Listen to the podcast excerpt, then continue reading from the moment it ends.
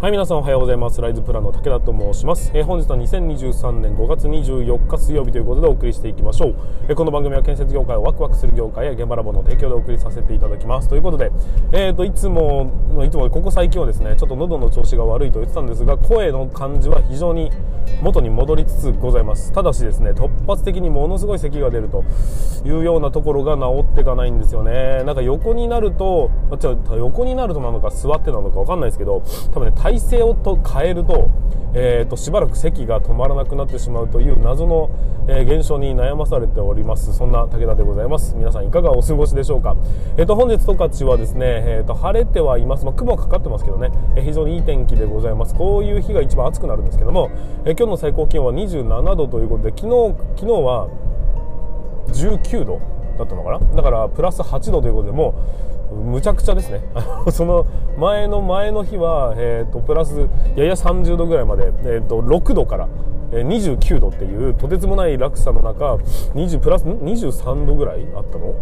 そのぐらいの落差があって、え今日は今現在11度なんですが、えー、と27度まで上がるということなんで10、まあ、6度とか17度ぐらいの落差でもなんかね体がおかしくなるようだなっていうふうに思いますが、まあ、でもなんか明日えー、と息子が遠足なんだという話をしてたんで、まあ、これはいいタイミングなのかななんて思ったりしておりますということでございます。えーとまあ、今ですねレモンサワープロジェクトということでノンアルコール塩レモンサワーを販売しようということで、まあ、制作制作っていうかもう開発から始まっていてコンセプト作って、え工場と掛け合ってで、まあ、そのコンコンセプトじゃなかったこう作ものを作ってで8月に販売するという流れでその資金をね、え調達すべく5月27日あさってしあさってですね。に、えーいよいよクラウドファンディングが開始されるような流れになっております、えーこのクラウドファンディングに向けて、えーと今までと告知だとか PR 関係を一生懸命してきたその経過が 経経過。結果と成果がね合体すると経過になったんですね、はい、成果が、えーといよいよ現れる答え合わせの日ということになりますんで、えー最後までね気を抜かないようにしっかりと告知をしていきたいなというふうに思っております、えー改めて言いますが5月27日の夜8時20時ですね。にうんとクラウドファンディング開始ということになります。まあ、泣いても笑っても500ケースしか販売しておりません。1本単位ではカウント発売しておりません。まあ、差し入れ専用ということで歌っておりますんで、1本単位で売るということは基本的にはしておらずですね、あのー1ケース単位での販売になっていきますのでその辺ごご留意いただきたいなというふうに思っておりますぜひね、クラウドファンディングキャンプファイヤーというサイトで、公開されますんで、こちらの方からぜひ、来ていただきたいと思います。よくわかんないという人がいるんであれば、レモンサワーとすると、建設業レモンサワーとかって調べていただきますと、え僕らのサイトが立ち上がっているものが出てきますんで、そこから、えーと、どっか効果クリックすると、大抵あの、キャンプファイヤーの方に飛ぶように、仕向けておりますんで、えその辺しっかりと、えー間違いのないようにそして、えー売り切れてしまいましたということのないように、えーしていただきたいなというふうに思いますのでぜひともよろしくお願いいたします。であとまあ、えー、とここからここからというちょっとうんといろんな話がしたいことがあるんですけども、えー、とこの音声配信がここ最近ものすごい勢いでなんか伸びておりまして、え非常にありがたいことではあるんですけども何があったかなと 思ったりして、まあ、ちょっと,、えー、と方向性が今現在、えー、と初心者向けというかその建設業に入ったばっかりの人向け。それと働き方改革とか業務効率化の話。そして、えー、と今後の、ね、未来に向けて副業だとかそういうものに関しての、えーコンテンツを出していくというような、まあ、大きくね今3つのえー、となんちゅう話をしていくというような流れになっておりますんで、まあ、その日ね、えーお目当てのものが流れてないかもしれませんけども、えーぜひそれでもね、えーできるだけ皆さんのためになるお話をさせていただきますのでついてきていただければなというふうに思いますので今後ともよろしくお願いします、えー、と今1万8000回とか1万9000回まで来てるのでもうあと1000回で、えー、と2万回ということで2万回記念はなんかしなきゃいけないなと思ったりします。ので、えーぜひお楽しみにしていただければというふうに思っております。はいということで本日も、えー進めていきたいというふうに思います。準備の方はよろしいでしょうか？それでは今日も立ち入り禁止の向こう側へ行ってみましょう。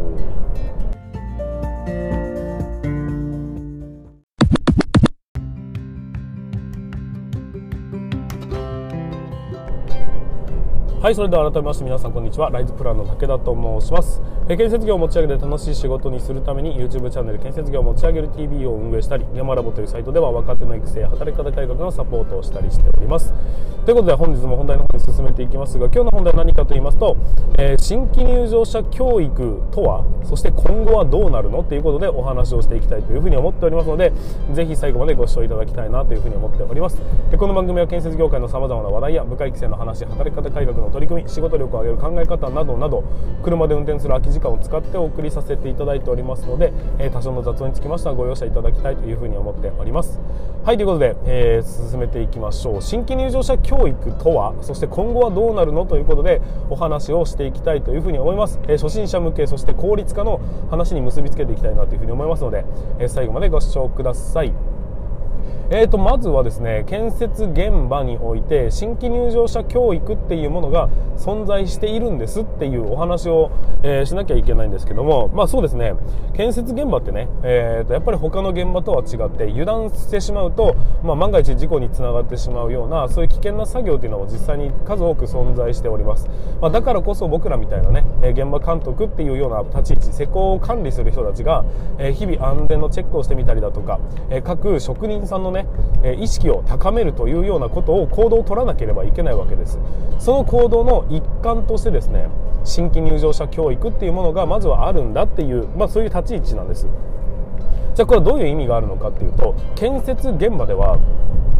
当然職人さんが山のように入ってくることになるんです。でその職人さんってね、えーと、一番最初からずっと後期まで、えーと、何ヶ月も何ヶ月もいてくれるのかっていうとそんなことはないんです。特に、まあ、土木の方はね、えーと、講習がある程度固まってる部分もあるんですけども、えー、とかく、えー、と建築につきましては、えー、毎日毎日入ってくる職人さんっていうのが変わっていくっていうのが割と当たり前になってるわけですよ。そうなると,、えー、と現場って当然街中にある現場と田舎にある現場って違いますよね。もしくは大手の現場と,、えーと、中小企業とか、まあ、ちっちゃい会社の、えーと、施工の仕方とか考え方っていうのも全然違ったりするわけです。学校が近くにあるのかそれとも病院が近くにあるのかによって施工の方法って変わってくるっていうことなんですよ、まあ、騒音だとかね。あとその出入り口の時に子供がいると危ないじゃないですか。そういうような、え、工事工事とかね、場所場所によって、まあ、特性というものがたくさんあるわけです。その時々に応じて現場によって、えその危ないよと言われるポイントっていうのも基本的には全然違ったものになっていくっていうのが当たり前なんです。まあ一品生産生産の建設業なんでそれはしょうがない部分だということはまずは分かっていただきたいんですよ。でその時にたくさんの職人さんが入っているその職人さんの動きを見てみても今日はうちの現場に入っているが明日になると、まあ、違う現場に行くよね。明後日になるとまた違った現場に行くよねっていうふうにいろんな現場をこう転々としているわけで。で先ほども言いました通り現場に応じていろんなこう特性があり危ないところっていうのは別々で存在してるわけですよ。でそれをね入ってきた瞬間にここが危ないなっていうのをこうサーチして確認してじゃあ入りましょうって言えるような能力を持ったスーパーマンみたいな人っていないんですよ。だから僕ら施工管理側がですねこの現場はこういうことに気をつけてこういう特性があるよと。か、まあ、学校が近くにあるから騒音だとかには十分注意してねとかそういうようなあの行き帰りの車は十分にスピードを落としてね子供が飛び出してくるかもしれないからねみたいなところだったり、え、基本はこの建物はその塔のように高くなっていくんで、えー、しっかりね高いところで作業するっていうこともいっぱいありますから十分気をつけてねみたいなそういう工事の特性は今回どういうものなのかとかそういうものをしっかりと始まる前段階で説明する行為。これが新規入場者教育っていうふうに呼びます。新規新しく入ってきた入場者に対して教育を行うというような、えー意味合いによって新規入場者教育っていうのは行われてるってことなんですよで実際統計的に見てもですね、えーと、事故が起きるっていう、まあ、何かしらのね事故が起きましたっていうものはその人はどのタイミングで入った職人さんなのかっていう統計を見てみると、えー、結構ですね新規の、まあ、いわうんと今日この現場に入ってきたばっかりなんですっていう人が事故を起こすっていうことが非常に多いというのが実際のデータとしても出てきてるっていうのがあるんですよ。すいません。ちょっと喉が、えー、調子が悪いんでちょっとたまにね、えー、飲み物を飲みながら行きますがまあ、だからこそ一番最初に今回の現場ここ気をつけてねっていうことを言うことには意味があるよねと。いうことで、えーと、労働基準法などなどにも安全衛生法などだったかな。忘れました。法律でもこういう項目はきっちり説明しなければいけないよ。元請けの元請けってまあ施工管理側の責任ですからねっていうのを項目で決められてるっていうことになるんです。だから僕らは、え工事を始まる前に法律的にもそして安全面で考えた時にもしっかりとこの現場の特性を理解してもらうそして僕らの会社っていうのは何に気をつけて施工してる会社なんだよというのを理解してもらった上でそれを踏まえて仕事を始めてもらうということによって未然に事故を防止したりだとか品質を上げていくというような取り組みをしているこれが新規入場者教育というものなんですっていうのがまだ大前提のお話でございます。うん、ごめんなさい。でね、えーと、結局、えー、こういうふうに始まった時には言わやら説明をしなければいけないって言ってるんですけど、えー、そうだな。例えば僕がよくやっていた2億3億ぐらいの規模の現場でどのぐらいの数の職人さん新規ので入ってくる職人さんがいるのかって皆さん想像つきますかね。基本的に、まあ、そのぐらいの規模の一般的な建物であれば大体新規入場者っていうのは、え、2000人から3000人というふうに言われております、え、当然大手のね100億とか200億みたいな企業規模の現場になると、え、数万人の人間が新規で入ってくるんですよ。でその度に入ってくるたびに必ず僕らは義務として新規入場者教育をしなければいけないというルールがあるんですね。だから毎日毎日毎日説明をし続けるんですけどもやってることはほぼ一緒なんです。まあ、確かにその日に起きてることっていうのは変わるんで、えー、多少説明の言葉尻だとかを変えたりはするんですけどもだけど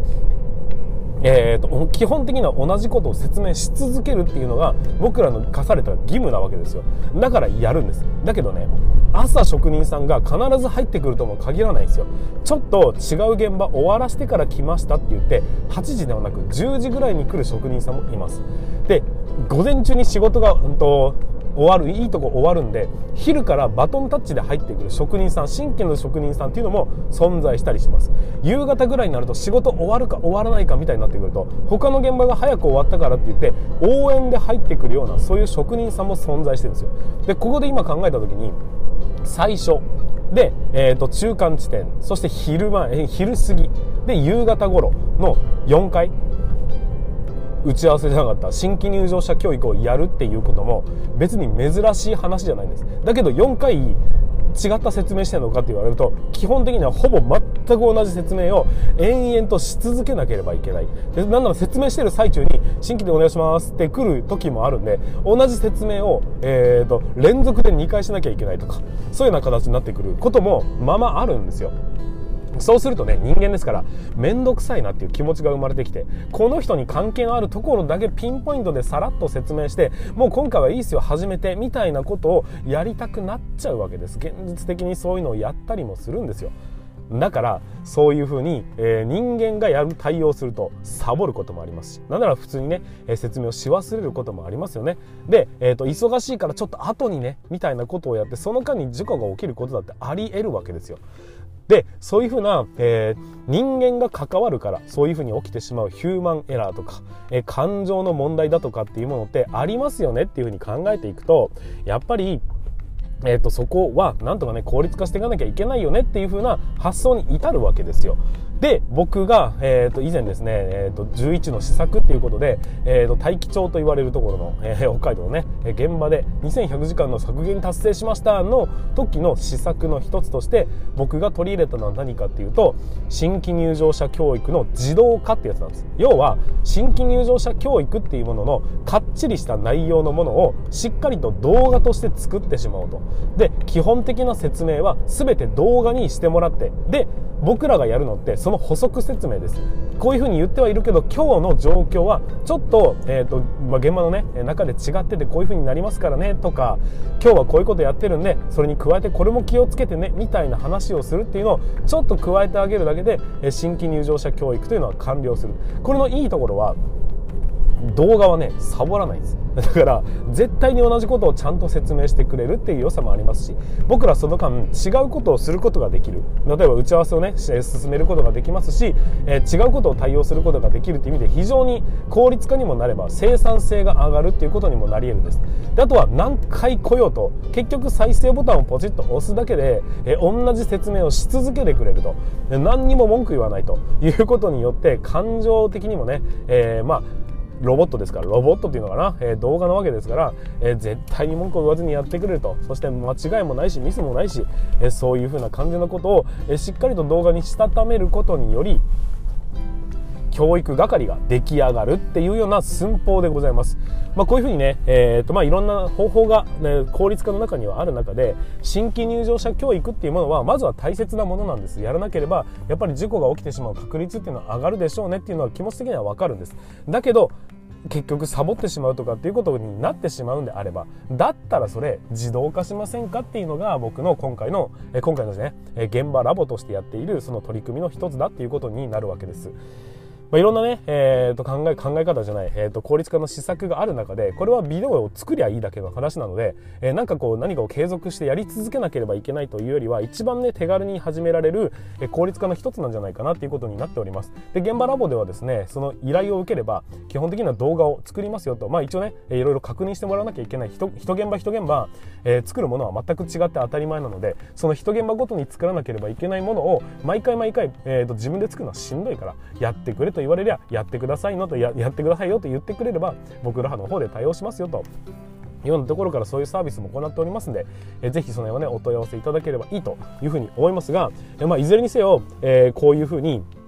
当たり前に毎日やってるようなことっていうのはどんどんね、えーと、僕らがやらなくても機械に代行してくれるような仕組みを作ることができるんであればそれによって皆さんの時間っていうのは生み出されることにもなりますししては、残業が減っていくということにもなりますんでこういうふうにね5分の積み重ね5分の削減の積み重ねっていうのをどんどんと繰り返していくことによって、えーと、残業のね、規制に引っかからないようなしっかりとした、え、安定した働き方っていうのを実現していただければなというふうに思っておりますというお話でございます。本日は、新規入場者教育って何？そして、それは今後どうなっていくのか？多分ね自動化っていうものが当たり前の社会になっていくんじゃないかなというようなお話をさせていただきました。